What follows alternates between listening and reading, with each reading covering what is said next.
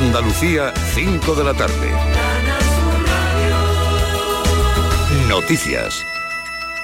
Un joven de 28 años ha fallecido en el derrumbe de una nave que se encontraba en obras en el polígono aeropuerto de Sevilla. El techo se ha venido abajo por causas que se están investigando cuando un grupo de operarios trabajaba en tareas de reforma del inmueble Asunción Escalera. Los servicios de emergencia han recibido el aviso pasada las 2 y 20 de la tarde. Los alertantes daban cuenta del desplome ocurrido en la calle Artesa del polígono aeropuerto y han informado de la existencia de personas atrapadas y heridas bajo los escombros.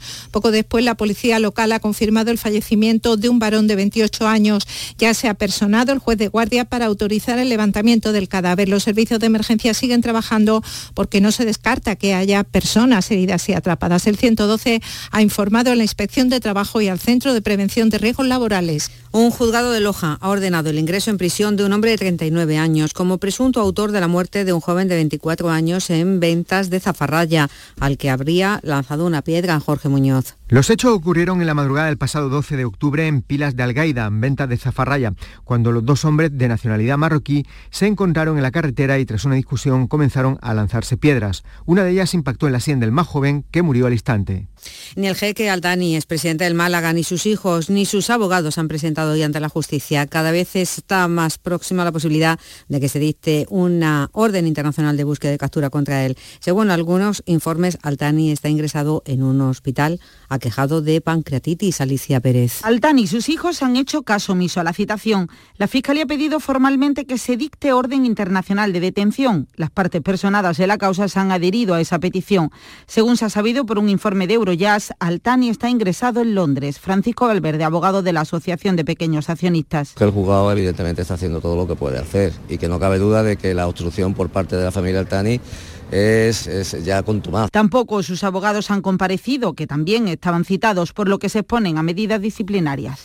La gastronomía de Almería refuerza su presencia promocional en París, en la capital de Francia, Carlos Juan. Por un lado, la marca Sabores Almería ha participado en la feria alimentaria más importante del mundo, el Salón Sial, que se ha celebrado en París, con buenos resultados en cuanto a proyección internacional. Lo dice el presidente de la institución, Javier Aureliano García. Los empresarios que han venido eh, a través del paraguas Sabores Almería están contentos porque están haciendo muchos contactos comerciales y es la primera vez que salimos a nivel internacional y por tanto era un riesgo bastante importante, pero estamos contentos la alianza de Sabores Almería con la multinacional Cosentino ha tenido como consecuencia la exposición de productos en la tienda que la empresa tiene en el centro de la ciudad. La Unión Europea ha sancionado este lunes al jefe de la Policía de la Moral de Irán, a otros 10 individuos y a cuatro entidades del país por la represión contra los manifestantes que protestan por la muerte de Masa Amini. Recuerden, la joven de 22 años que falleció tres días después de ser detenida por llevar mal el velo. Ninguno de estos individuos puede entrar a la Unión Europea y tanto ellos como a sus empresas se les congelarán los bienes y activos que tengan en territorio comunitario. Los 27 además piden a Teherán que investigue la muerte de la joven al tiempo que esperan que Irán detenga de inmediato la violenta represión, lidere a los detenidos y garantice el libre flujo de información, incluido el acceso a Internet, que durante las protestas se ha visto disminuido. A esta hora en Sevilla y en Córdoba 32 grados, en Granada y Jaén 30, en Almería 29, en Huelva 27, en Cádiz 25 marca el termómetro en Málaga 24. Andalucía son las 5 y 4 minutos de la tarde. Servicios informativos de Canal Sur Radio. Más noticias en una hora. Y también en Radio Andalucía Información y canalsur.es. A todas horas puedes escucharnos en la radio a la carta. Quédate en Canal Sur Radio, la radio de Andalucía.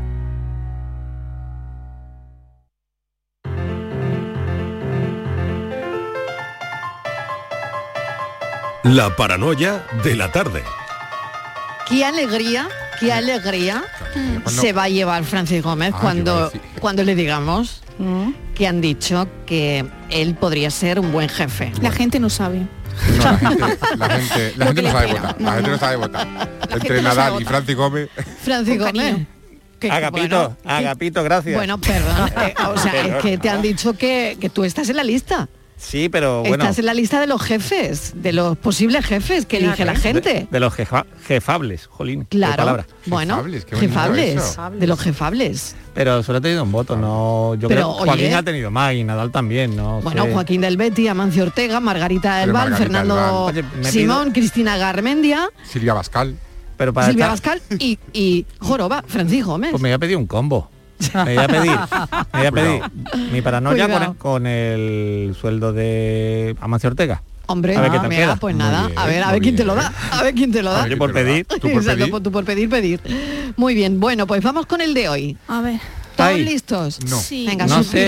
Todo Para esto suspirad nunca está todo uno lo que preparado. tengáis Como que siempre tengo dudas, ¿eh? como siempre me tengo mis Venga. dudas, ¿eh? de verdad, que es que me, me- esto para mí es una duda Sí, constante. venga. Pues ver. imagínate para nosotros. Eh, Venga. no sé, Inmaculada, ¿lo quieres de números o facilito, facilito? Yo como el del jueves, que era muy Hoy podemos elegir. Uy, Venga. como el jueves que ya no me acuerdo.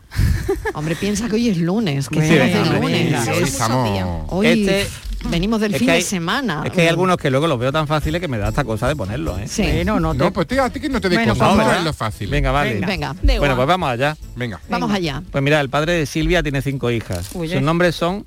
Lala, Lele, Lili, Lolo, Lolo y Lulu. y ¿cómo se llama? ¿Cómo se llama la última? Lulu. Perdona, ¿lo puedes repetir? ¿Lo puedes repetir? Claro. Venga. El padre de Silvia tiene cinco hijas El padre de Silvia tiene cinco hijas. y sus nombres son Lala, Lele, Lili, Lolo y ¿Y, y eso? ¿Y Lulu? ¿Y esa? No. No, claro, No. tiene cinco hijas. Lala, Lele, Lili, Lolo y... Lolo, y... Lolo. Y su película favorita es La La Land. por ejemplo. la ves mucho en casa, la ves mucho en casa. Yo ya lo sé. Bueno, y, y- pero sí que lo sabéis, ¿no? Hombre, Sí. claro. Que sí, Sí. que sí, Sí. que lo Yo sabéis. lo. Ay, Bueno, Mira, yo que estoy de luna, todavía eh, la L. Mariló, yo no me entero, ¿eh? no, yo, yo estoy dándole vuelta. Claro. Ahora- todavía la L. Ahora hacemos un croquis a ver lo que sale. Venga, Vale. venga. Oye, nada, que tampoco es tan difícil, que es muy No, facilito. no, no es yo no difícil. ¿Y el nombre del padre tiene algo que ver? Ahora sí. No sé. un poquito de no, fe. que otra película. Con Lelo es... ¿Me estás llamando Lela? ¿Me estás llamando Lela, ya que- Lolo? ¿Me estás llamando Lela? Ya que sabemos que su película favorita es La La Land, en el nombre del padre no es su película En favorita. el nombre No, del no, padre no. no. Pero el nombre del padre no tiene nada que ver. ¿Para qué? ¿Para qué? Ay, yo qué qué sé, bueno. porque has dicho cómo se llama el padre, ¿no? Eh, Lolo. Ah, no. El padre se llama Lolo. Padre Igual no. es Lilo. A lo mejor Leo. O Lelo. Y su, mari- y su mujer Stitch. Son Lilo y Stitch. Lilo y Stitch. Es como los fácil. dibujitos animados. Bueno. Sí, es fácil, Es fácil. fácil. Adivinarlo yo. O sea que hoy es fácil. Sí. Oye, Sí. fácil. Repetimos, Sí, sí. porque yo todavía no lo he pillado. A lo mejor en esta segunda vez que tú lo repitas, Se le escapa a me alguien más. viene la No inspiración. lo ha puesto de lunes, no lo ha puesto de Sí, lunes. porque por lo visto Sí, se ha sí. escapado alguien, pero yo no me he dado cuenta. ¿Ah, sí? Venga, Vale, el padre de O sea, Silvia. ¿quién va a ser? Pues el lengüetón de la mesa. Alguien se la ha escapado, Aquí pero no, no se ha cuenta. oído, nosotros no, estamos no escucha. calladas, ¿eh? No. El, Venga. el padre de Silvia tiene cinco hijas. Sus nombres son Lala, Lele, Lili, Lolo y... A, Pat- a Patri le va a dar algo, a Patri le va a dar algo, ¿eh? Sujetadla, por favor. Bueno, pues si lo sabéis, Francisco me se pone muy, muy contento. Para que me de de jefe. llamadas. Ha sido, vamos, toda una revelación que hoy hayáis elegido también a Francis Gómez como jefe. Así que muy contenta, muy contenta, la verdad. Mm. Muy contenta con Muy este bien. equipo, ¿eh? Muy Sí, contenta. sí. Bueno, Inmaculada. Un hasta placer, mañana. ¿eh? Un Hasta besito. mañana. Buena tarde. Filósofo, ¿alguna cosa más que añadir? Chimpón. Es el niño cantor, ¿eh? Cuidado. Chimpón, hasta mañana, chimpón. Y nosotros seguimos enseguida. Venga, hasta ahora.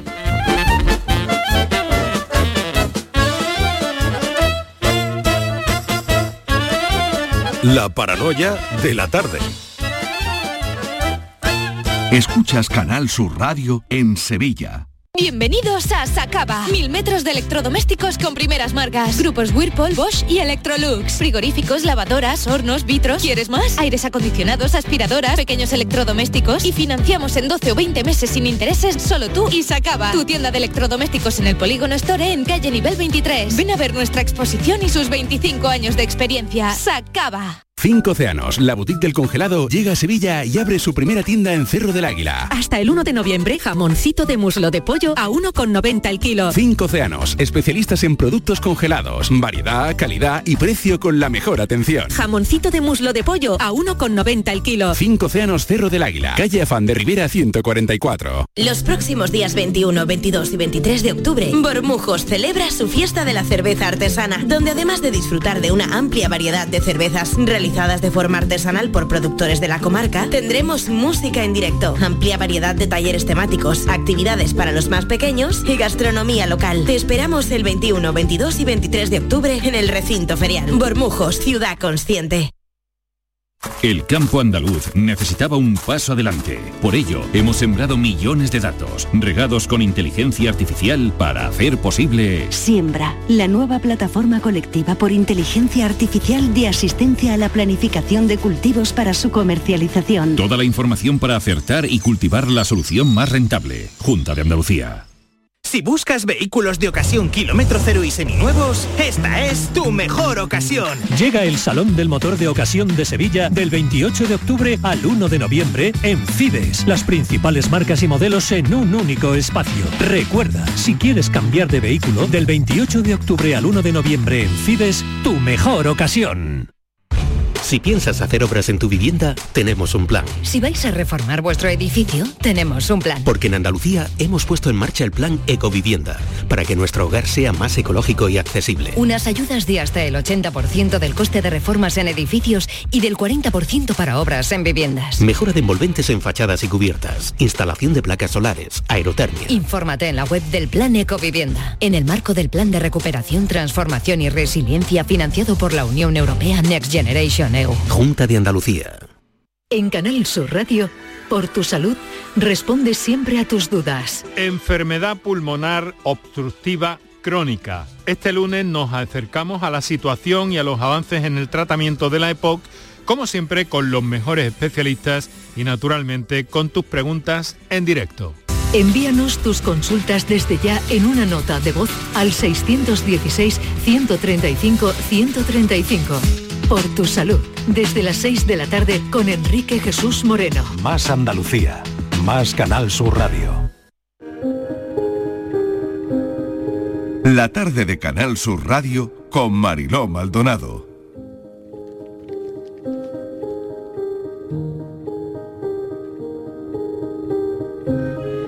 Ya saben que este espacio lo llamamos la vida a veces. Eh, me gustaría que se quedaran con, con ese concepto, ¿no? Porque escuchamos a personas que normalmente no la tienen en los medios de comunicación. Por aquí han pasado escritores, voces muy conocidas, pero también personas que ustedes no conocen de nada y que no han oído nunca. Como la radio es la vida y por eso la contamos, también queremos mirar a través de los ojos de estas personas anónimas que tienen una historia que contar. Hoy la historia nos la va a contar una mujer que se llama Bárbara, que después de casi 30 años sin un techo bajo el que vivir, ha encontrado su refugio en Granada. La vida puede ser muy dura, muy dura y no todo el mundo tiene un techo bajo el que refugiarse y a veces tampoco una familia que te esté apoyando. Bárbara, bienvenida. Hola, buenas tardes. ¿Cómo estás? Pues eh, harta ya de esperar que me, que me entrevistes. Ay, estaba, ¿has esperado mucho? He estado esperando un ratito, soy muy Ay, paciente. lo siento, Bárbara, lo siento. Nada, es culpa mía que me he venido con el estómago vacío. Anda. Sí, soy, ¿Sí? soy así. Soy así, luego comeré. Digo, Bueno. pero venga, cosas que haya que hacer se hacen. Y, Bárbara, llevas tres décadas en la calle, Pues sí, desde los 19 añillos, sí, sí. desde los 19 años. Sí. Eh, ¿Cómo, cómo ha sido? ¿Cómo eh, ha sido esa vida? ¿Cómo ha sido? Eso para todo el mundo es atroz, es horrible, es, es asqueroso, es inexplicable para todo el mundo, para todo ser viviente, pero más para mí que he sido siempre muy sensible, muy artista, muy buena o tonta, según el que se ponga delante, y, y claro, para mí ha sido durísimo, horrible, atroz, inexplicable. Eh, yo miro atrás y no me puedo creer, aunque lo sé, que lo he vivido, cómo he podido vivir, eh, cómo he podido dor- dormir en cartones, cómo he cogido unos fríos gélidos que a punto de morir de hipotermia, eh, una lluvia que cogí aquí, que caí en papá para, me fui para para el primer bar que había y puse todo chorreando, me invitaron a un café y me, me dijeron que me fuera al- al SEA, que ya abrían. Estuve esperando ahí, me echaron una toalla por la cabeza. Es inexplicable, todo, todas las pequeñas anécdotas que te cuente son horribles, porque yo he estado en la calle con dos clavos de titanio metidos en la muñeca, que me caí con una bicicleta.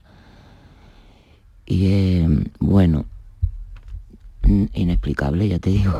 Mm, Bárbara, ¿cómo, ¿cómo llega una persona a ese punto? O sea, ¿cómo se van sucediendo las cosas para que tú termines en un durmiendo en un cartón en la calle? Eso es. ¿Cómo, pues, cómo, cómo ocurre eso? Yo soy maltratada desde la infancia, ¿no? Desde la barriga de mi madre, que ya mi padre me amenazaba con que si nacía hembra, mejor que me muriera, porque es que me, él quería un, un varoncito a la fuerza y ya estaba amenazada en la barriga de mi madre, nací hembra y ya pues maltratada desde un año y medio, ya tenía yo una raja en la barbilla que me la había hecho pues escapándome de él que no me golpeara y ya muchas lecciones, muchas lesiones, muchos accidentes y diciendo que eran accidentes. Bueno, ahora mi padre está muerto, que yo siempre lo he dicho en mis escritos, porque yo soy escritora, que él me ha maltratado siempre. Y luego, cuando murió mi madre, pues yo tenía 18 años, estuve un año cocinándole a mi hermano y a él, y tal como la comida era igual que la de mi madre, que ahora ya no me acuerdo cómo era, cómo se hace, pero me la tiraban a la basura echando humo, todos los días me la tiraban a la basura echando humo, hasta que consiguieron con orden judicial, pues decir que yo le había pegado a mi padre, y porque le tiré un cacharro y le rajé el labio de abajo, pero una vez en la vida, y entonces por ahí pues él me denunció y tuve que ir a la calle, de pronto. Porque yo antes había estado trabajando altruistamente desde los 14 hasta los 18 en, en el tutelar de menores de allí, de Cádiz, de Trille, que al principio era un correccional y después de cuatro años era un, tutelar, todo lo contrario. Y cuando me tenían que contratar, porque yo había cumplido 18 años, pues no me contrataron. Porque vamos, el jefe se llamaba José Antonio. Ese era un canalla. Era muy canalla con los niños. Yo le, le- tiré todos los palos del sembrado. Cambié aquello de que pasaron de suicidarse pues a hacer competiciones de, de atletismo, de bicicleta, de natación. Es increíble. Todas las cosas que yo he hecho. Y pero eso mm, me vi pues de pronto en la calle sin... No, y sin saber que los cartones existían. Me lo dijo un colgado que pasaba, que me lo pusiera por debajo. Para, tumbarme ahí y todo horrible. Ese fue el principio. Ya luego pues he estado por la calle y este uno que me, me dijo que si me quería prostituir, digo, vamos, ni loca, porque yo hago de todo menos eso. Entonces estuvo cuatro horas insistiendo hasta que fue a meterme fuego con la inercia o el impulso o la carrerilla de su mano, se la pasó por la cara y, y se quedó ciego. Yo me desmayé, luego vino la policía y yo fui a la cárcel. Y la cárcel pues también horrible, más si entran injustamente. Porque yo entré por no ser puta. Y de ahí no me bajo del burro. Es que se lo expliqué de todas las formas que existen. Se lo expliqué, se lo volví a reivindicar y le dije, mira, por mil pesetas lo tienes allá, más, la calle más para abajo. Y, y él me ofrecía 35 mil pesetas. Dice, más no bajo. Digo, pues ni suba ni baja, que te digo que no, que increíble las cosas que me han Bárbara, pasado. ¿hay, ¿hay una ley de la calle? Eh, mm, sí, pero es que leyes hay en todos lados. Entonces las que tú coges según tu escala de valores, pues son las que te valen para sobrevivir. Porque bueno, no, no hay ley. ¿Qué va? ¿Cómo va a haber ley? No. La única ley que tenemos es pues, llamar a la policía si es que vemos ya que estamos a punto de matar a alguien o que nos van a matar. Bárbara, ¿en la cárcel qué hiciste? Ah, pues ahí mm, estuve haciendo de todo, hacía gimnasia, iba a la piscina, iba a clases de teología, a misa, al cine, ah, he dicho al gimnasio, ¿no? Sí, estaba empezando a hacer un poco de culturismo y todo. Estudiaba medicina por libre porque me presenté a la selectividad, a las posiciones. Y me molestaron y me anularon el examen. Entonces no tengo ni idea, pero yo seguí. Y he salvado allí vidas también, allí en, el- en la cárcel. Y mm, Querías vamos, ser médica. médica, sí. Estuve tratando a la persona, a la primera persona que se salvó, no sé si en España o en el mundo, del, del bacilo de COP, que segrega la tuberculosis. Sí. Yo la estuve tratando, la prescribí facultativamente yo, porque tenía permiso del médico que estaba allí. Y algunas veces en sus equivocaciones yo estaba encima, trabajando codo a codo con el médico de prisión. Y yo le corregía y decía, vaya, pues le acabas de salvar la vida a una presa. Y digo, pues mejor no, vale. Pero a la que se salvó de... Esto tiene que ser noticia porque ella tenía el, el, el bacilo de Co, la tuberculosis, y bueno, eso pulula por los aires. Yo iba con mascarilla, le echaba la bandeja por debajo de la puerta, le daba la, la medicación, me, lo me la inventaba yo y se salvó. Estábamos esperando que muriera, pero se salvó. Entre otras vidas que salva, salva muchas vidas. Sí, Qué historia bárbara, ¿eh? un montón, sí. Qué historia, de verdad, qué historia. Eh, hoy es el día de las escritoras y Ah, tú me han contado que ganaste un premio literario, ¿no? Ah, sí. Subvencionado por Marisa Sendón. Y ¿Qué escribiste? se titulaba Aberraciones y pamplinas filosóficas de una loca. Y también presenté otro relato corto que era Soledad Rosa y el mar. Entonces estuvieron muy problemáticos, no sabían cuál elegir porque no podían elegir los dos. Para una misma autora no podía haber el primer y el segundo premio a la vez, si no, pues sí me lo hubieran dado. Pero eh, entre elegir no sabían cuál y al final pues eligieron ese, Aberraciones y pamplinas filosóficas de una loca. Pero Soledad Rosa y el mar es precioso también. Es otro relato corto mío. ¿Guardas cosas de la época en la. No, que en la vivías en tu casa? ¿Qué va? De antes No. de, de estar en la casa, nada. No guardas nada. Na- no, imposible. Dicen que cuando una persona ya no conserva ni ningún objeto de, de años anteriores, bueno, se, se despersonaliza un poco y deja ir las cosas. De la, de la última ¿No casa ocupa, eso? guardo una libreta que voy escribiendo de vez en cuando, una libreta muy mona por fuera, como una especie de diario, Sí. eh, con un caballo sin pintado. Y que fui a venderla en el Casconver y me dijeron, te doy un euro. Digo, para eso me la quedo yo. y ya está, eso es lo único que, que conservo de antes, sí. ¿Cuándo es la libreta. última vez que has dormido en la calle? Pues antes de, de la casa, unos cuatro años, ¿no? Claro. Unos de cuatro años. Hace ya que sí, que no vivo en la calle. Si me permites, voy a hablar también con alguien que te acompaña y que me parece importante. Estás con alguien ahí, ¿no? Sara, ¿no? sí, Con una co- Sara. coordinadora. ¿La saludamos? Claro. ¿Te parece? ¿Eh? Sí, Hablamos con Sara también. Bueno, Sara, eh, no, no sé si la tenemos ya en el micro. Mira, Sara, ¿qué tal? Bienvenida. Bueno, no la puedo oír ahora mismo, no, No, sé qué, ver, ¿qué no sé qué pasa, pero no, Me voy a no puedo. arrimar al micro de Ahora, perfecto. Ahora sí que te oigo bien. Hola, buenas tardes. Sara, gracias por venir, gracias por, por muchas cosas. Sara Martín es técnico de apoyo socioeducativo del programa Habitat Housing First con el apoyo de la Caixa.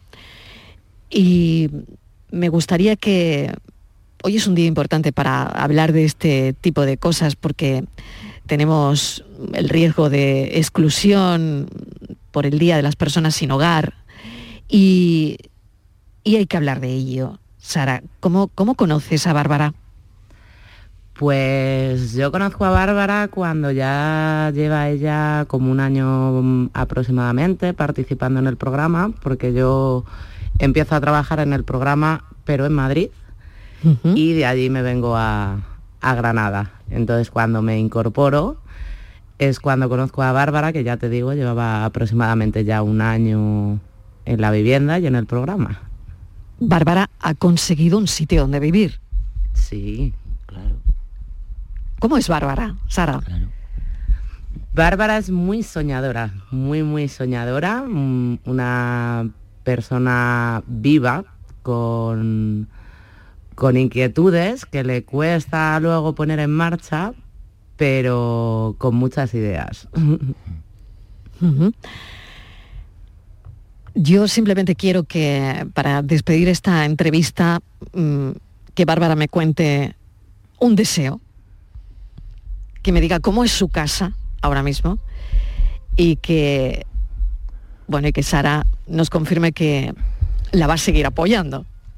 Bueno, Bárbara, ¿cómo es tu eh, casa? Mi casa es la casa de la Barbie, pequeñísima, pero muy linda, da al río, es muy antigua, es un, un patrimonio de la, de la humanidad, ¿no? Y es muy chiquitita, pero muy propia.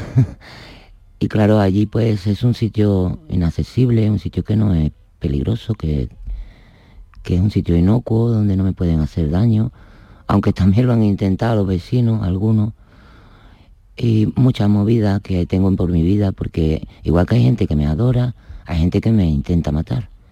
El por qué insidia significa que no hay por qué. Tampoco soy tan linda, ni tampoco soy tan, tan asesinable, ni tan loable. Pero te puedo contar una poesía que tengo aquí. Sí, por favor. Mira, dice, la pobreza es necesitar la primordial naturaleza de la necesidad es el amor. Si no te amas para poder amar a los demás, eres pobre. Si no aspiras al amor, no necesitas nada y entonces no eres pobre. La pobreza inspira miedo, pena, asco. La primera agresión que se sufre es la de ver cómo sigue viviendo el resto de la gente que no vive en la calle. Luego la tragedia de descubrir que hay otros también. Como tú, esclavos somos todos incrustados en la vida. Yo era muy graciosa y guapa para pedir, siempre llevaba en las manos algún juguete reciclado, una muñeca, un destornillador, cintas de casé, cosas para mal vender, pero he visto el desprecio que se siente ante quien vive con la, ante quien viene con las manos vacías. Yo, en vez de despreciarlo, padezco la impotencia de ver que no saben cantar o bailar, ni dibujar, ni hacer pulsera, ni escribir, ni expresarse, ni cuidarse, no valen pero aunque no hayan hecho nada, no hayan sabido, seguro que son por lo menos hijos de alguien, padres de hermanos, de alguien quizá madre. Yo he convivido con la pobre inmundicia enfermiza de esta sociedad, los comprendo, aunque nunca pertenecía a este AMPA realmente tan, tan desdichado. Yo he valido en la calle, he valido dentro de la cárcel, y, valgo por, por, todos los cuatro costados.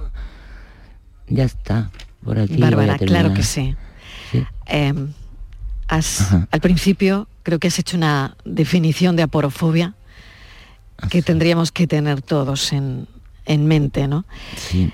Bueno, Sara, Bárbara, eh, mil gracias por, eh, por, este tiempo de radio y a Sara, pues arrancarle ese, ese compromiso, Sara, de que, bueno, pues ya ella tiene su hogar, tiene su casa y que no hay que soltarle la mano, ¿no? Por supuesto, ahí estamos para acompañarla desde Hogar Sí, desde Provivienda, todos los técnicos que estamos para estar a su lado. Mil gracias a las dos. Bárbara, eres una artista. Gracias a ti. Gracias. Claro. Y oye, la próxima vez no te haré esperar tanto. Vale, la próxima vez. Mil disculpas. Traeré más chuletas también. ¿Te ha gustado la chuletilla? Venga, cuídate mucho, Bárbara. A seguir bien, muchas gracias. A seguir bien. Adiós. Chao, chao, chao.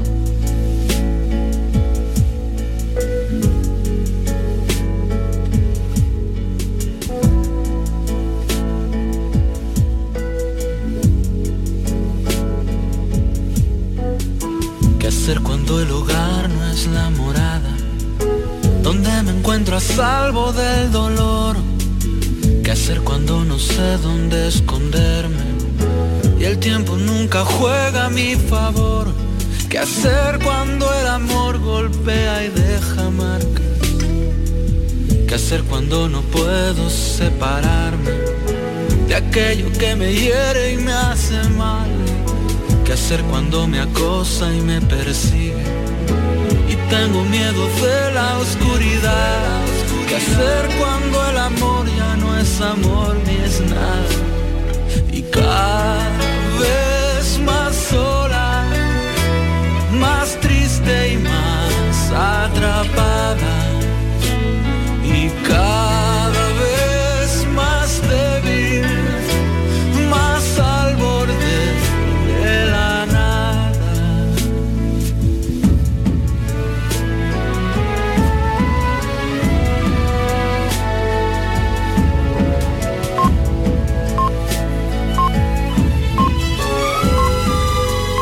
30 minutos de la tarde, esta es la tarde de Canal Sur Radio. Los servicios de emergencia, ya saben que de Sevilla se han movilizado sobre las dos y media de la tarde, dos y media, tres, por el derrumbe del techo de una nave del polígono en el aeropuerto. Las primeras informaciones que lo primero que hemos dado es que parece que había atrapado en el interior del edificio un hombre. Eh, esta información se ha contrastado y sabemos que hay al menos un fallecido, pero establecemos comunicación con el 112, Sandra Cabezas. Sandra, bienvenida, gracias por atender nuestra llamada. ¿Cómo está la situación ahora mismo? Eh, buenas tardes. Eh, pues efectivamente, como bien has visto, nosotros hemos recibido a las 2 y 20 eh, la, primera de, la primera de varias llamadas de auxilio que alertaban del derrumbe de una nave en la calle Artesa, que según nos decían estaba siendo reformada. Según nos indicaban, se había eh, caído el techo de la nave y había varias personas heridas y al menos un, una- un trabajador atrapado eh, bajo los escombros. Eh, desde el 112 se ha activado de inmediato a los bomberos, al Centro de Emergencia Sanitaria 061, a la Policía Local y a, y a la Policía Nacional. Eh, desgraciadamente los servicios sanitarios no han confirmado el fallecimiento en el siniestro de un varón. Eh, desde el 112 eh, se ha informado del suceso a la inspección de trabajo y al centro de prevención de riesgos laborales. Esa es la, la información que tenemos a- hasta ahora. ¿Hay más gente dentro, Sandra? Pues en principio eh, los alertantes nos hablan de varias personas heridas, pero de momento nosotros no tenemos eh, confirmación de que haya más heridos. Por lo tanto, dos personas heridas por este derrumbe, una persona fallecida, un hombre. Es lo que sí, perdona, lo que tenemos confirmado hasta ahora eh, es un fallecido. Es Un lo que ahora mismo fallecido. tenemos Sí, porque de momento los servicios sanitarios no nos han confirmado más afectados y, y de momento es ahora mismo la, la última hora que tenemos, eh, que es un varón fallecido. Se está trabajando en la zona, imaginamos ahora mismo, ¿no? Los Sí, servicios. los operativos continúan los operativos trabajando continúan lugar. Calle Artesa. Efectivamente, la calle Número Artesa, 12. eh, eh, localizada en el polígono aeropuerto. Se estaba haciendo un trabajo, por lo que nos has comentado, de demolición de parte de un edificio. Según nos decían eh, los alertantes, se trataba de una, un, edi- un edificio, una nave, nos indicaban, eh, que estaba siendo reformada. Eso es lo que nos decían y por lo visto sí había eh, desplomado el techo de la misma y, eh, y es lo que había provocado el suceso. Desconocemos más. si Claro, la que, que parece que era una detonación controlada. Bueno, no, no sé si era esto, en En fin. principio, no, ya te digo, no estamos esperando que los operativos vale. continúen trabajando para que nos reporten más, más, datos y más información. Efectivamente, Sandra de momento lo que te puedo sí. confirmar es que hay un, varón fallecido y de momento no nos consta eh, más heridos. De momento, ya te digo, continúan trabajando y esperaremos la, la bien. última hora de la que estaréis informados. Muchísimas gracias, Sandra, Cabe- Nada. Sandra Cabezas. Gracias. A un vosotros, como un saludo. siempre. Gracias, como siempre. Pues es lo que ha ocurrido. El siniestro se ha producido sobre las 2 y 20 de la tarde, según nos acaba de confirmar el 112. Los servicios de emergencia se han movilizado en Sevilla para acudir a todo lo que estaba ocurriendo ahí, el derrumbe de un techo de una nave del polígono del aeropuerto. Claro, no, no tenemos detalles, no sabemos si estaba haciendo un, si era un derrumbe controlado, si no, eh, o qué es lo que ha ocurrido exactamente. Así que estamos trabajando en ello, tanto la redacción de informativos de esta casa, como la redacción del programa, como el 112, eh, para saber exactamente cómo se ha podido producir ese derrumbe. Una información, una última hora que les estamos contando en Canal Sur Radio. La tarde de Canal Sur Radio con Mariló Maldonado. También en nuestra app y en canalsur.es. Sevilla. Canal Sur Radio. Tú pones toda tu ilusión en tu futuro y en Caja Rural nuestros expertos en planes de pensiones te ayudarán a alcanzarlo con éxito. Planes de pensiones de Caja Rural. Construyendo tu futuro seremos imbatibles. Ven antes del 31 de diciembre y obtén interesantes incentivos. Documento de datos fundamentales para el partícipe. Alertas de liquidez. Indicador de riesgo. Planes en promoción y condiciones en segurosrga.es. Rafael vuelve a Sevilla con su gira triunfal. 24, 25, 26 y 27 de noviembre en Fibes. Compra tus entradas en rafaelnet.com y fibestickets.es. Rafael en concierto. ¿Planeando salir de escapada o de fin de semana? Recuerda, hay otra Sevilla. Asómate a la provincia y disfruta de un turismo seguro en cada uno de sus espacios naturales, pueblos monumentales y alojamientos. Cambia de vistas. ProDetour Turismo de la Provincia, Diputación de Sevilla. Hola, soy Salvador Dalí. Y si además de avanzar en inteligencia artificial, investigamos más nuestra inteligencia natural, quizás así podamos vencer enfermedades como la que yo sufrí, el Parkinson. Apoyemos la investigación en enfermedades neurodegenerativas. Entra en fundacionreinasofía.es. El campo andaluz necesitaba un paso adelante. Por ello, hemos sembrado millones de datos, regados con inteligencia artificial para hacer posible... Siembra, la nueva plataforma colectiva por inteligencia artificial de asistencia a la planificación de cultivos para su comercialización. Toda la información para acertar y cultivar la solución más rentable. Junta de Andalucía.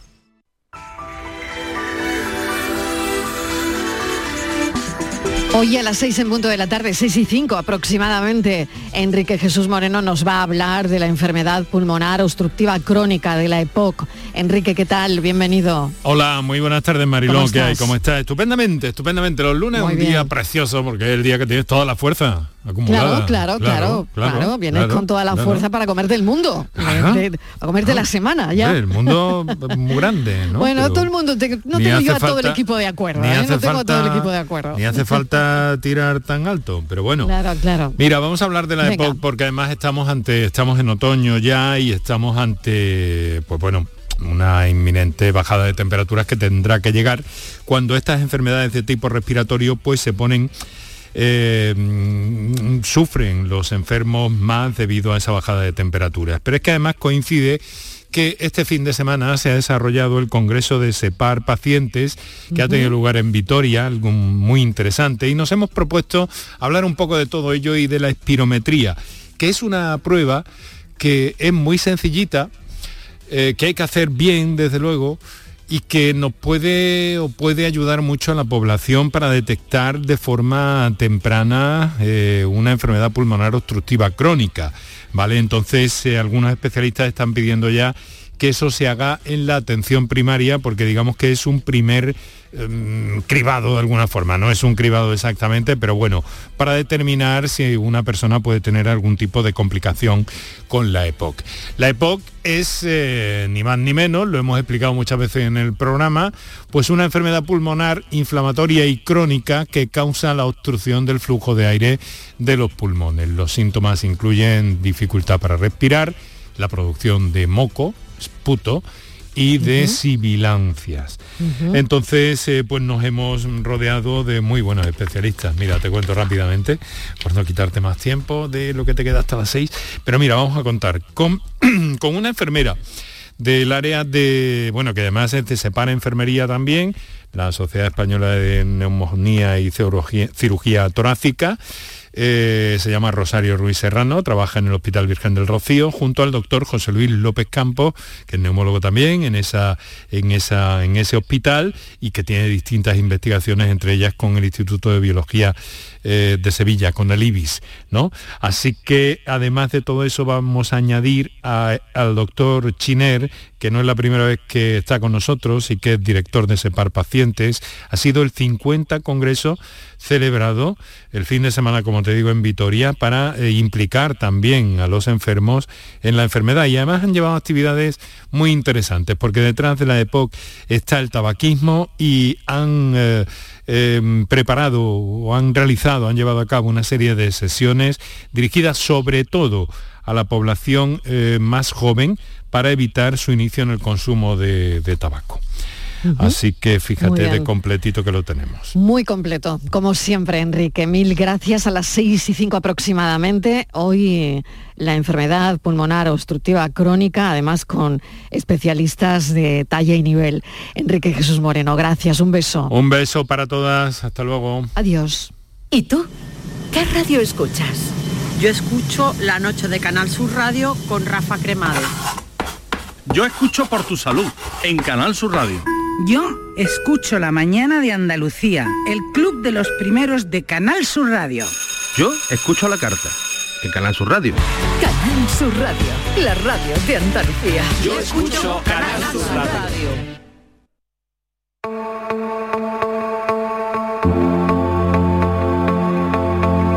La tarde de Canal Sur Radio con Mariló Maldonado.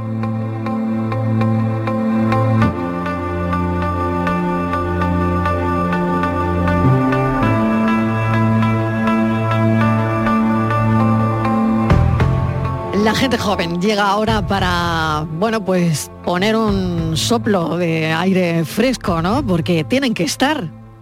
Tenemos que escucharlos. Aurora Macías, ¿qué tal? Muy buena, Mariló, muy ¿Cómo bien. estás? Muy bien. Bien. Carmen Fan, hola Carmen. ¿Qué tal, Mariló? Muy contenta de estar por aquí otra vez. Ah, me encanta, me encanta que vuelvas. Miguel Ángel Sastre, ¿qué tal Miguel Ángel? Hola, ¿qué tal? Buenas tardes. ¿Cómo Bueno, un, un primer asuntito. Eh, lo hemos estado hablando en el café, pero quería preguntaros a vosotros también.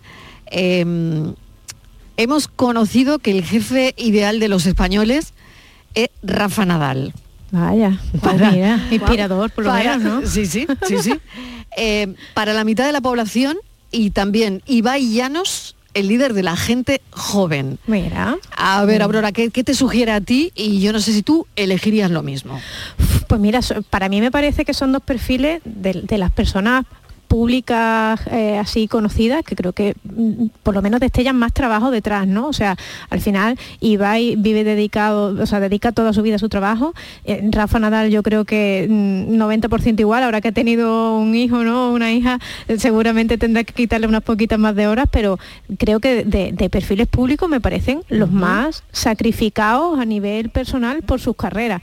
Mm, Eso me gusta por un lado y me preocupa por otro, porque creo que no es la vida que queremos tener nosotros ahora, o por lo menos yo no lo veo así, ¿no? Me gusta eso, o sea que mm, por un lado bien y por otro te preocupa. Sí, sí, sí, yo creo que sí. A mí la verdad es que, Bien. o sea, en cierto A ver, modo me sorprende, ver, pero no tanto, porque sí que es verdad que entre mis compañeros, entre, entre mm, tanto adultos como jóvenes, Sí. que es verdad que tanto Rafa Nadal como Ibai son dos personas que a las que se tiene muchísima admiración. Y eso que sus trabajos son muy diferentes entre sí. No uno se tiene nada que dedica ver, ¿no? Lo que hace uno y hace otro. Exactamente, por supuesto que no. Pero sí que es verdad que los dos demuestran pasión. Y yo creo que eso es muy importante y que eso llama muchísimo la atención. O sea que eso es lo que tú crees que transmite, ¿no? La pasión Sí, sí. Que, que le ponen a lo que hacen, ¿no? Totalmente, la pasión y, como ha dicho Aurora, evidentemente el trabajo que tienen detrás, tanto uno a nivel físico como otro a nivel creativo para mantener entretenimiento entre todo su público. A ver qué piensa Miguel Ángel, porque claro, lo hablábamos también aquí, el tenis es individual, es un deporte individual. Aunque vale, eh, hay, hay que, mm, al final es un trabajo en equipo, también en parte, pero muy individual. A ver. Sí, lo que pasa es que yo creo que ahí la clave, que lo decía un poco Carmen, está en la pasión que al final se transmite como empatía. Es decir, cuando tú empatizas con una persona, la sigues y trabajas con ella o por ella en este caso. Entonces yo creo que un jefe lo que tiene que ser es un buen líder porque tú tienes que creer en lo que hace. Y ahí yo creo que está la clave de estas dos personas, de Rafa Nadal y de Ibai, que lo que hace te emociona, empatizas con ellos y por eso los seguirías y los tendrías como, como líderes o como, o como jefes. Lo que pasa que sí que es verdad que el tenis, aunque es un deporte eh, individual, pero que muchas veces eh, en cualquier trabajo tú mm, trabajas en algo para una causa que esa causa muchas veces se refleja en una persona en concreto y si tú no crees en esa persona es muy difícil que tú trabajes por ella. Entonces yo sí creo que mm, Ibai igual no tanto porque no lo sigo de la misma forma que Rafa Nadal, pero yo para Rafa Nadal sí trabajaría o tendría un jefe como Rafa Nadal. o sea que sí, ¿no? Que sí tendrías un jefe como Rafa Nadal. Sí.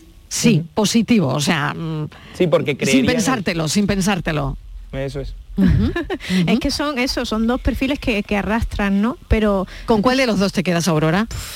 Pues, buena pregunta. No, Pues oye, que si es que con ninguno, con ninguno, ¿eh? Sí, sí, tú- tú- ¿sabes qué ver, pasa? Que- Aurora. Que, que- que lo que te decía, me, me gustan mucho las dos, ¿eh? Y, y ¿Sí? yo, hombre, yo creo que por afinidad con mi trabajo iba ahí, ¿no? Porque al final yo me, me dedico también a la comunicación y yo creo que, que Sí. sería lo, lo ideal. Pero sí es cierto mm, que, preferiría que no fuera ninguno de los dos. no porque, no porque no me guste, claro, no porque no me guste la pasión que contagian, que me, que me flipa, ¿eh? Y que me encantaría trabajar con ellos. Pero sí que creo que el nivel de sacrificio de su vida personal versus a- a- al, al tiempo y a la dedicación que, que invierten en su trabajo es mayor que la que a mí me gustaría tener a partir de ahora y yo creo que hablo por mi generación también en ese sentido. O sea, cre- creo que es- estamos bastante más preocupados por la conciliación y por el desarrollo personal que otras generaciones a- hasta ahora, ¿no? O, o por lo menos creo que ujú. hay una tendencia es, ahí. es decir, que han sacrificado mucho, muchísimo para llegar.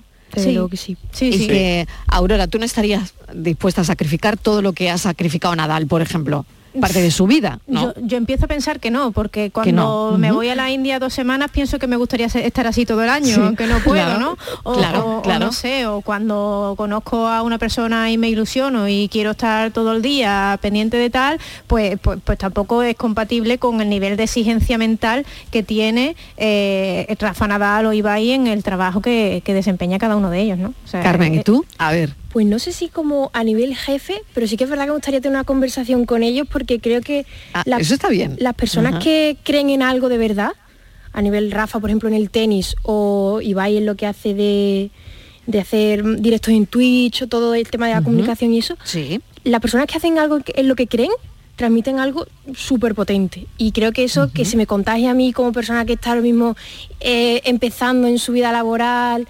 y, profesional, creo que me podría aportar muchísimo. Muy curioso. Bueno, voy a otro de los asuntos que quiero poner encima de la mesa. Hoy cuando mm, le preguntas a muchos chiquillos lo que quieren ser de mayor, que, que, bueno, que es una pregunta que a mí no me gusta hacer, de hecho no la hago nunca, pero sí me ha interesado mucho eh, lo que contestan, ¿no? Influencer. Hace tan solo unos años eh, eh, las respuestas que tenían los chiquillos, las chiquillas eran, pues quiero ser futbolista, quiero ser bombero, quiero ser profesora, quiero ser periodista o quiero ser cantante, peluquera, policía, eh, médico, médica, astronauta. Bueno, pues todo eso parece que ha cambiado mucho y que ya los chiquillos no dicen todo esto. Les gusta más Instagram, ¿no? Les- Y TikTok, que- TikTok, madre mía. Claro, TikTok. que eh, dicen quiero ser influencer. Ade- Además, O sea- sin, sin que sea consecuencia, ¿no? Porque- Exactamente. porque ¿Qué lo que quiere ser de mayor? Influencer. Las pantallas yo creo que han cambiado y ahora me lo comentaréis vosotros. mm, Los referentes profesionales de la gente más joven. Esto lo dice eh, un estudio que he podido leer del Centro Reina Sofía sobre adolescencia y juventud, que uno de cada tres menores quiere ser influencer. Uno de cada tres, una barbaridad. Sí, ¿eh? sí, es Me, parece que, 30%. claro, Es una claro. barbaridad. Y- y- Brutal. Y, lo que brutal, decíamos, sin- brutal, sin por, eso lo traigo. Claro, porque Claro, lo traigo porque me qued- cuando he leído el estudio mm, mm, creía que no era un 30%, Que estaba leyendo mal, sinceramente. Sí, sí. Eh, claro, también hay que tener en cuenta el tiempo que pasan de media los niños ahora mismo en las pantallas, ¿no? Claro, una barbaridad. El tiempo que pasan en las redes sociales. Mm, totalmente. Entonces, bueno, Y la imagen eso que se ha- llevan también. Claro, ha cambiado el paradigma, ¿no? Eh, a ver, Carmen, ¿tú cómo lo ves? Pues yo creo que el tema de ese influencer, por ejemplo, antes decían, yo quiero ser médico, no sé qué, no sé cuánto. Eh, la profesión de médico es algo que sí que es verdad que se puede mantener mucho en el tiempo. Sin embargo, estaba yo pensando que el tema de ser influencer, yo me acuerdo hace unos años que cuando yo era más pequeña, pues me gustaba mucho una chica que se llamaba Paula Gonu. Sí. Y ahora mismo, a mí también, ¿eh? 2022, prácticamente, pues me estaba acordando, digo, es que no, no recuerdo mm, Claro. últimos proyectos que de verdad hayan sonado. Claro, que todo eso es como muy fugaz, ¿no? Exactamente, Sí, muy muy, volátil, efímero. sí. Muy volátil, muy volátil, exactamente, porque la gente, porque probablemente ahí eh, no tienes una carrera de largo recorrido, ¿no? Sino que, bueno, después mm, miras otro influencer y después otro. Creo que es muy difícil la gente que se mantiene en el tiempo, como en el caso de Ibai Llanos, pero que sería porque él ha creado otra cosa, ¿no? Claro, a partir de, ¿no? Eso es lo que te decía de la consecuencia. Tú puedes ser, Ibai y Rafa Nadal son influencers. Eh, no sé, Pedro Sánchez es influencer. O sea, quiero decir, hay, hay muchos influencers que tienen una ocupación y que y por su ocupación, ¿no? Pues tienen ese cargo de influencia en la sociedad. Pero ser influencer puramente hay que ser muy genuino para eso. Y hay también que trabajar mucho para eso. Yo creo que también eh, hay una concepción, al tener el acceso tan fácil a, a las redes sociales, al estar también, como tú decías, ¿no, Mariló, con tanta dedicación a esas pantallas, yo creo que hay una concepción de, de accesibilidad o de facilidad de, de- de ese empleo en concreto, que a mí me parece ultra respetable ¿eh? y que admiro mucho a la gente que, que lo intenta y, y no, digo, no digo lo consigue, digo lo intenta, porque hay que tener mucha paciencia y mucho talento pa- pa- para que te salga. Pero claro, tanto como para que el 30% de la gente eh, puramente se quiere dedicar a eso, sin que sea, como decía, una consecuencia de que te va bien en otra cosa y, y por eso trasciendes, Ujú. ¿no? Pues me parece preocupante, la verdad. Miguel Ángel, ¿cómo lo ves Claro, tú? A ver. y yo creo que ahí la, la clave para mantenerte en el tiempo en eso es que tengas algo interesante que contar y también que eso que estés contando en esa época en concreto sea interesante para la población. Porque tú a lo mejor Claro, es que, se tienen que, pandemia- es que tienen que darte, Claro, o sea, se tienen que dar dos confluencias, claro, que interese lo que cuentes y que luego la gente, bueno, pues también te compre el discurso, ¿no? Eso es porque mal comparado, por ejemplo, durante la pandemia, muchos virólogos, inmunólogos y eso se hicieron, entre comillas, influencers, porque contaban eh, pues diferentes cosas que afectaban a la población en ese momento.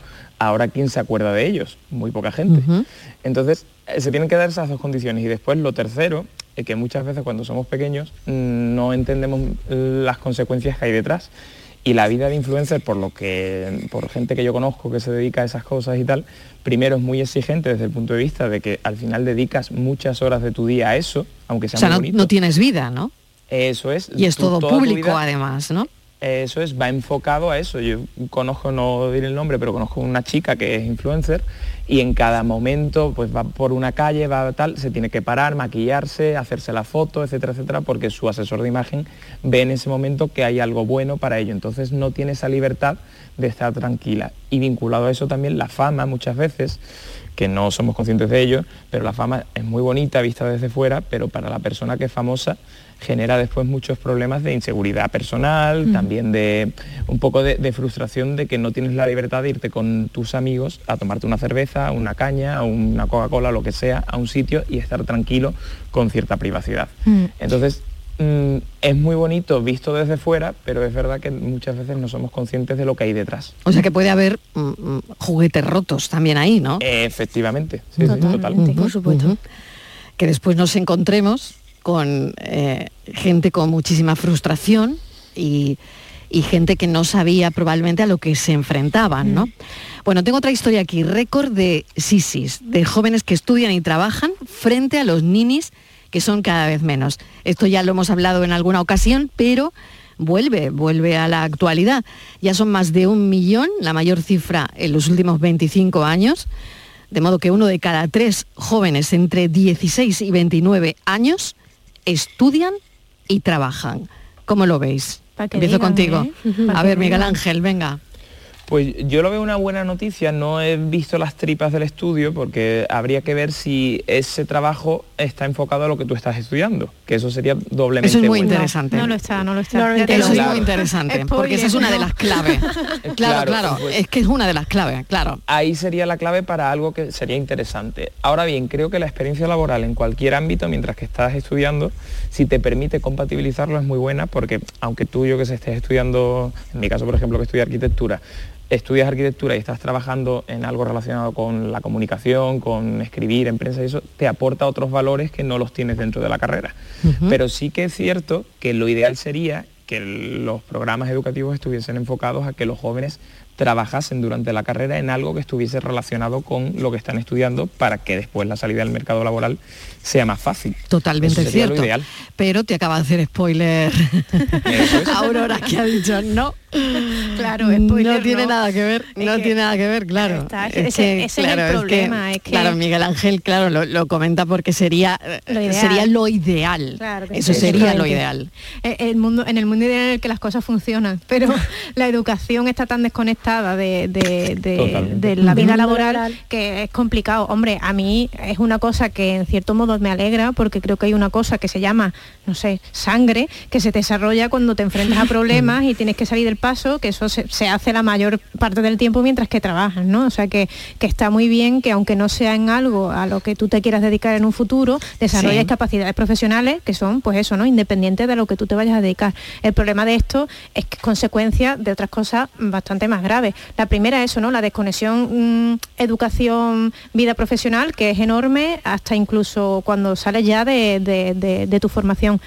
Después hay otra cosa que también es grave, que es que las carreras educativas cada vez se alargan más. Ante la falta de incorporación laboral tendemos a, eh, no sé, antes mm, tu vida era colegio, instituto, universidad, trabajo, ¿no? Ahora es colegio, instituto, eh, universidad, máster, veremos a ver si doctorado, luego ya si acaso trabajo. Claro, claro. Que, al final hay un problema estructural de cómo se da el salto de la educación al trabajo que estamos cubriendo pues, pues con esto, ¿no? Con precariedad y, con, y con alargar la vida formativa e incluso este triple salto mortal de, pues no sé, por muy digno que sea, ¿no? De, dedicarme a cualquier cosa y, ver cómo salgo de esta hasta que encuentre lo que quiero, Tengo aquí a Francis a mi lado y eso ya sabéis lo que quiere decir que viene con su enigma de hoy. A ver, pórtate bien, por favor. Venga, ¿eh? este es fácil. el, de hoy, el de hoy nos lo ha regalado, nos lo ha regalado. dicen, ¿eh? yo, no, yo, no, lo he sacado, pero dicen que lo regala hoy. venga, venga, venga, venga, Bueno, enunciado. El, padre de Silvia tiene cinco hijas y sus nombres son Lala, Lele, o Lala Lele, Lili, Lolo y... Silvia. Eh, ahí estamos. ¿Quién ha sido? Carmen. Karen, Karen, sí. Carmen. Bueno, pues que lo ha acertado Carmen. Claro. ¿Y quién más? ¿Y quién más? Pues ¿Y quién más? Un montón de oyentes que nos han llamado, pero que bueno, pues solo ponemos unos poquitos. Y venga, ahora, venga, podemos hacerlo. Venga, pues vamos a ver qué nos. La verdad que he intentado, ser, he intentado ser bueno con todo el mundo para que no. Hoy te has portado, hoy te has portado. Oye, Hombre, oye que... os ha portado hoy, ¿eh? Sí, sí. yo he dicho Lulu, pero se ve que no. A ver qué dicen los oyentes. Buenas tardes. Hola. La paranoia de hoy. Vale yo creo que esto es como cuando se encontraron la ganza y la pata, ¿vale? Que estuvieron juntas en una, en una granja, pero como la granja la quitaron, pues se separaron. Y al cabo de los años se encontraron. Hola, hola, hola. ¿Qué tal? ¿Nada?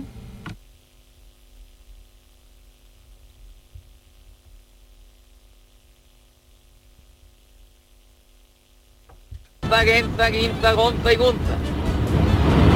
Y la pata le dijo, anda, pues mira qué casualidad. Igual que yo que he tenido cinco hijas. Y le he puesto pata, peta, pita, pota y Federica. bueno, está bien. Por tanto, el nombre, el lo, ha, dicho Carmen. El padre de Silvia tiene cinco hijas, pues cuatro se llamarán como sea, pero una Silvia. Pensamos, Aurora. Gracias, Carmen. Gracias, Miguel Ángel. gracias.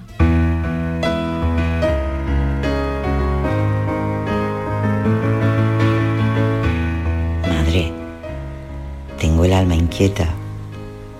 Y es por un deseo que de intenso no entiendo. Me da mucho miedo, porque a la vez que crece, se hace imparable.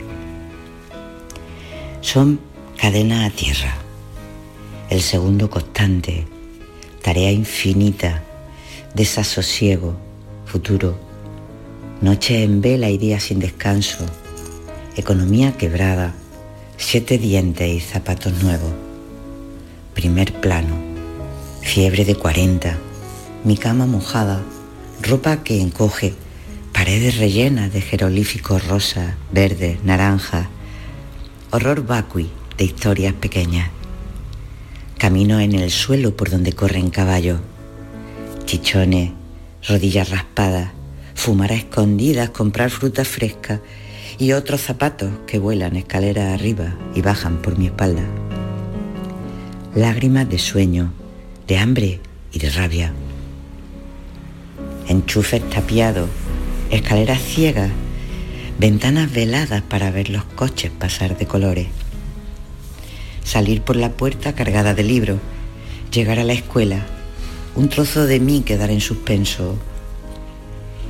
Comida sin gana porque la maestra habla muy alto y manda sin tregua. Ahora es una más. Ya no es solo casa. Enseñar la arma, defender la ultranza de sus propios miedos. Otra vez mojada y no amanecido. Las noches valientes, el ratón Pérez, alargar la infancia y otro año, la reina maga hacer de la suya. Globos, regalos, los ojos redondos, pelo alborotado, sonrisa impagable. Eso hace la reina, por eso es la maga. Madre, quiero ser madre, sin nadie que me acompañe. Ella por delante. La madre la mira y le está diciendo que cuente con ella. Será su muralla, su árbol de sombra cargado de dientes, de hambre y de gracia. Es el pensamiento de Mar que nos ha dejado, pues eso, pensando. Hasta mañana.